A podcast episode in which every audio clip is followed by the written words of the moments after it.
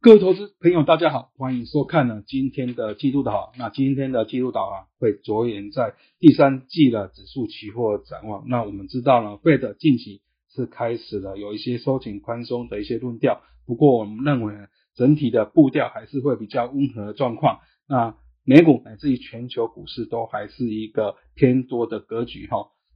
那首先我们看到呢，在联准会最新的这个经济的预测。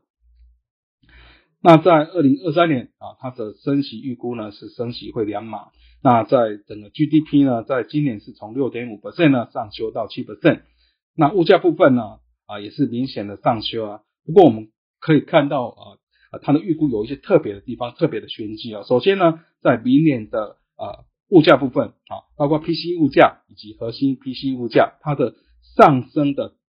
上修的幅度呢，都只有零点一个百分点，那代表呢，整个物价他认为应该是偏向一个短暂的现象。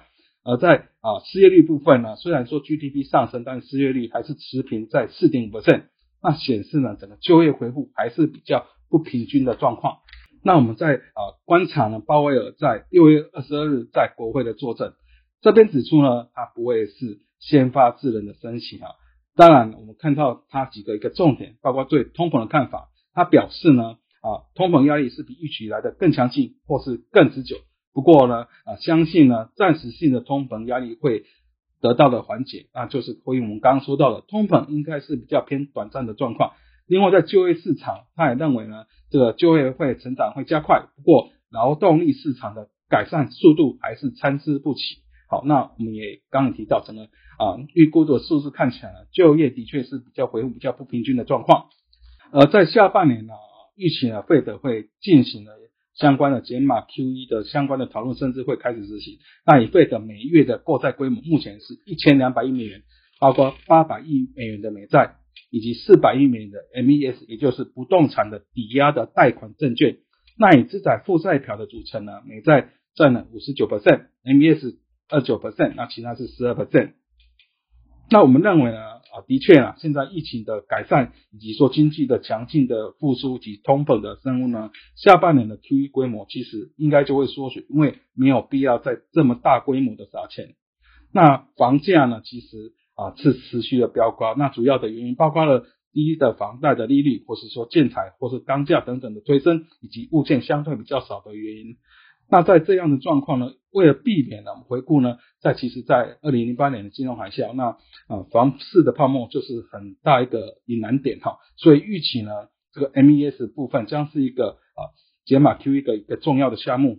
不过在就业回复还是比较平均的状况，我们认为距离资产负债表的缩减或是升息都还有一段的时间。另外，我们回顾到二零一三年的五月的一号的 FOMC 会后。其实，Fed 是宣布会根据当时的经济状况来增减这个购债规模。其实呢，就是在暗示要减码 QE 的状况呢。那当日呢，标普五百指数是下跌了零点九 percent，不过整个五月份还是上涨二点一 percent。那在啊，二零一四年的一月到十月期间呢，这是减码购债。那期间呢标普五百指数其实是上涨九点二 percent。那在二零一三年的五月到十二月啊。期间呢，这边就是呢啊，在宣布暗示要啊减码购债以及开始实施期间呢，标普五百也是上涨十五点七 percent，所以看起来呢啊，即使啊要减码 QE，那美股还是照涨不误的状况。另外，我们看到近期的另一个焦点就是拜登的啊新政啊，啊他的一点九兆美元的这个纾困计划通过之后，再推出了四兆美元的基建以及家庭的计划。那四兆美元的部分包括二点二五。啊，造的基建计划这边包括了交通建设啊、老人照护啊，以及电动车等等。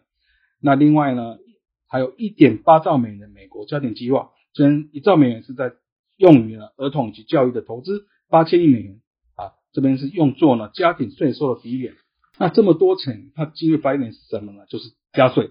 那以拜登的呃预计呢，这个基建计划主要来自企业税的部分。那这边包括企业税率从二十一 percent 提高到二十八 percent，那跨国公司的海外利润呢，是从十点五 percent 提高到二十一 percent。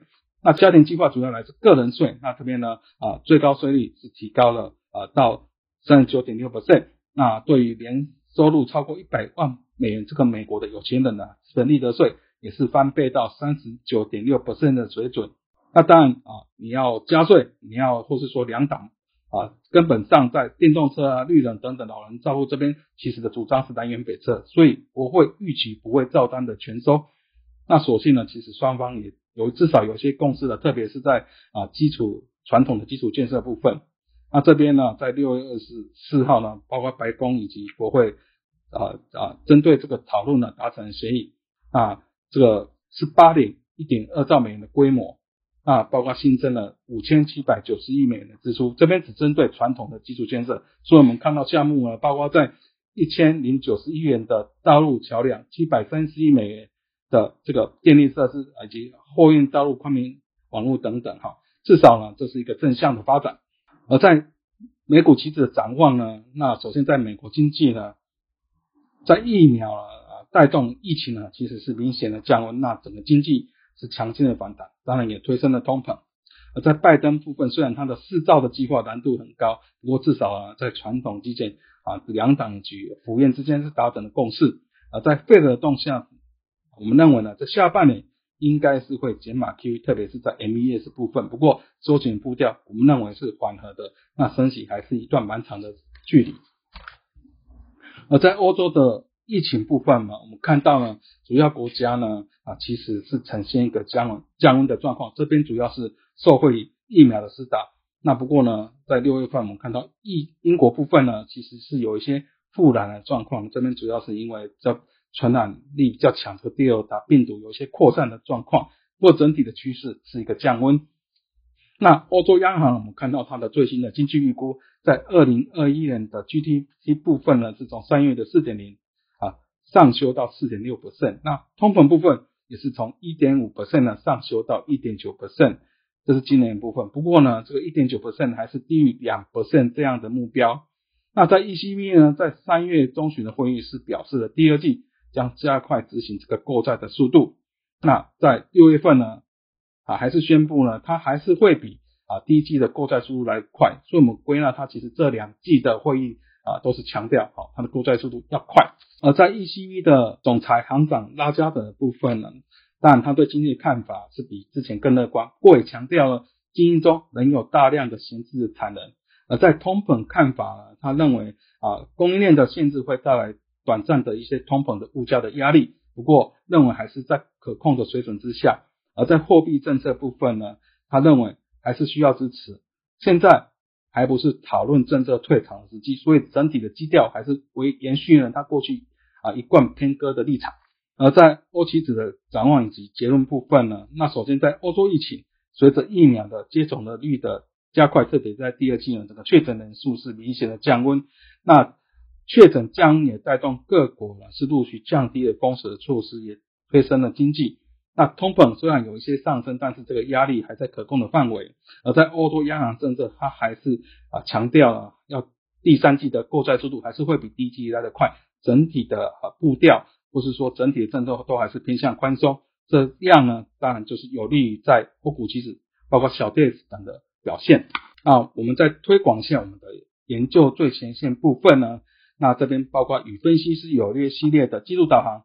最新焦点以及名家开讲、最学院系列的阿语言 Python、阿 d c h a r 以及元大旗新闻的财经焦点，三分钟听股期单元，这边都欢迎各位投资人按赞、订阅及分享。那以上是今天的技术导航，谢谢。